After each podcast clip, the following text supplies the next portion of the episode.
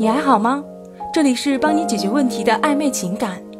如果你有情感方面的问题，可以添加导师的微信“挽回九二零”，就能得到一对一的指导。异地恋的感情分手，我们应该拿什么来拯救？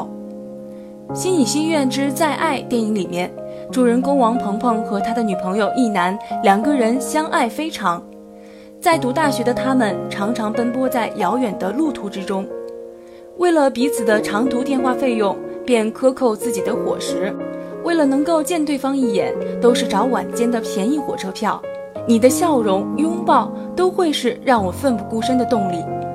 这就是所谓的异地恋。据有关男女朋友之间分手统计来看，异地恋分手率是所有分手原因当中最高的一个。你不爱我了，这是女生常常对男生说的一句话，也是男生最不能理解的一句话。这时你会想，我又做了什么？明明坐车过来那么累了，没有得到温柔拥抱、湿热的长吻，反而是一张熟悉的脸，但脸上挂着冰冷的笑容，结果就变成心里很生气，语气也变得很冲。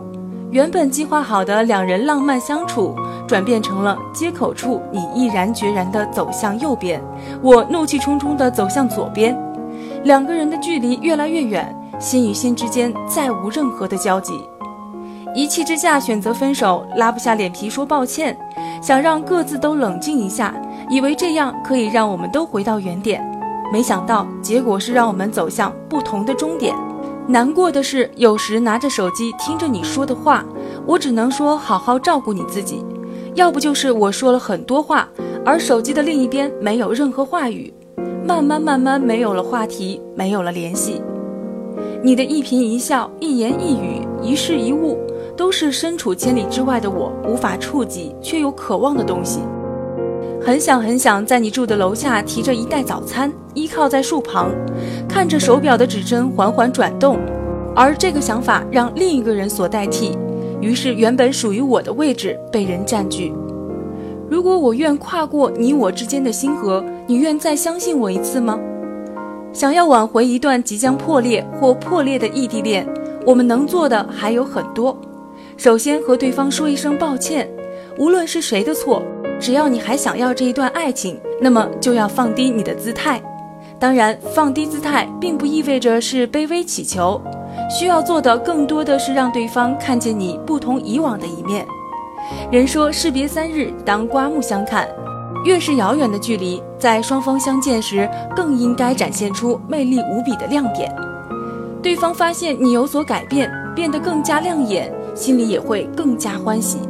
之前有关不好的想法也是随之散去，同样他们会对你产生一种依赖，还有占据的心理。在你不断的去提升自己的学历或是事业，成长道路走得越来越顺溜的时候，你的恋人也会对你有着很大的信任，相信你在为彼此的将来奋斗。在打电话的时候，就算说了一些对方听不懂的话语时，他也能够理解你一直在努力，一直在拼搏。这就是他们所需要的安全感，还有依赖感，给了他们真正所需要的，这才是真的爱他。爱情的日子本就是简单的、甜蜜的、激情的，最后想要的不过是你给他的安定。若在他的一生中遇见了惊艳时光的你，温柔岁月的你，那么他最后的归属一定也是选择你。异地恋的坚持更难得可贵，情感也更加纯粹。双方前进的脚步中，并不希望有一个人停止不前，而是不断去超越，不断去拼搏，不断去提升，然后给予对方一个安定美好的未来生活，这样也就足够了。点击上方关注就能收听更多恋爱和挽回的技巧。如果你有情感方面的问题，可以添加导师的微信：挽回九二零。